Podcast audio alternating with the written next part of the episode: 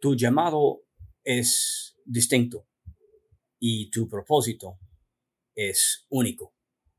En Efesios 4, versículo 7, la Biblia dice, pero a cada uno de nosotros se nos ha dado gracia en la medida en que Cristo ha repartido los dones. La habilidad que tú puedes ver un asunto, la manera en que tú puedes ver un versículo, la manera en que tú puedes discernir una verdad eterna, son cosas conforme la medida de la gracia que Dios había repartido contigo, conforme el don de Dios que hay en ti.